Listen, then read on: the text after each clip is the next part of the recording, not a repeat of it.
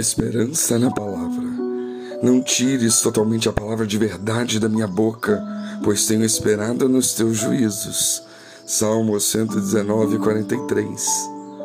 Uma das coisas que nos impressiona ao lermos este salmo é como o salmista queria que toda a sua vida fosse mergulhada na palavra de Deus. Ele tem a palavra de Deus em seu coração. Seus pés andam de acordo com essa palavra ela está em seus lábios e ela levanta as mãos para a palavra de Deus. Neste versículo, a palavra de Deus está relacionada com a boca do salmista.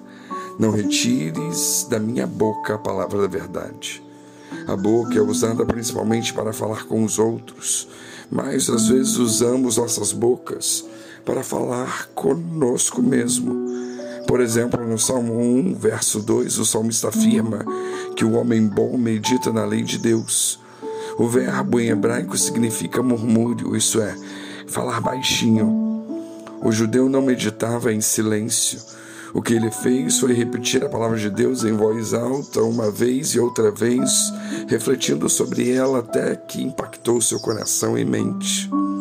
À luz desse duplo sentido da boca, podemos afirmar que, em primeiro lugar, o salmista está pedindo a Deus que o ajude a ter algo a dizer sobre a palavra de Deus. Sua palavra é tão importante e é nada menos que a palavra da verdade. Todo mundo precisa saber sobre ela, ouvi-la, conhecê-la. Portanto, diz o salmista, nunca me deixe calar, sempre me dê algo a dizer da sua palavra para falar aos outros. Como é bonito quando o cristão sempre tem algo a dizer sobre a palavra de Deus.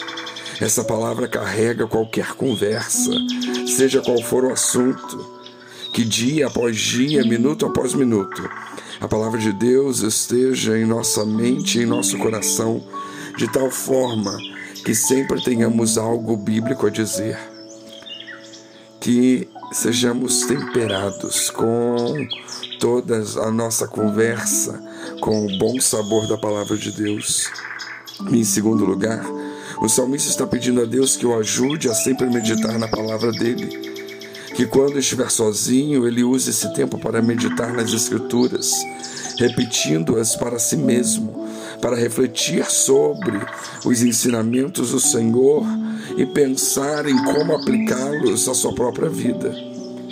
Que em nenhum momento tenhamos a mente vazia, mas que ela, pela repetição verbal da palavra de Deus, esteja sempre meditando nas Escrituras.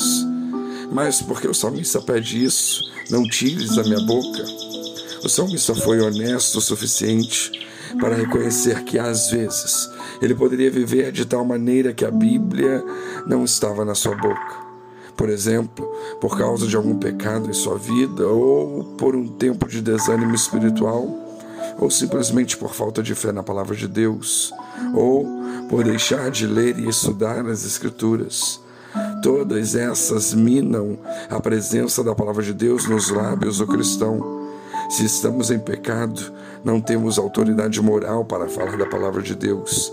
Se estivermos espiritualmente desanimados, não teremos vontade de falar sobre a Bíblia. A razão pela qual o salmista valoriza tanto a palavra de Deus não é pelos bons sentimentos que ela produz em seu coração, mas porque é a palavra da verdade. Hoje, corremos o risco de perder de vista esta ênfase bíblica que o que Deus nos diz em Sua palavra é verdadeiro.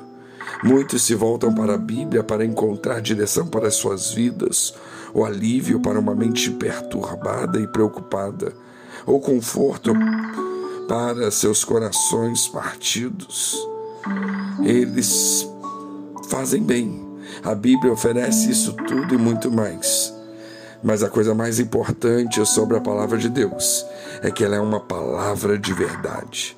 Mesmo que em algum momento ou em alguma circunstância sintamos que a palavra de Deus não nos ajuda, ela ainda é a palavra da verdade e ela precisa fazer parte das nossas vidas e ela ainda traz esperança aos nossos corações. Que Deus nos abençoe.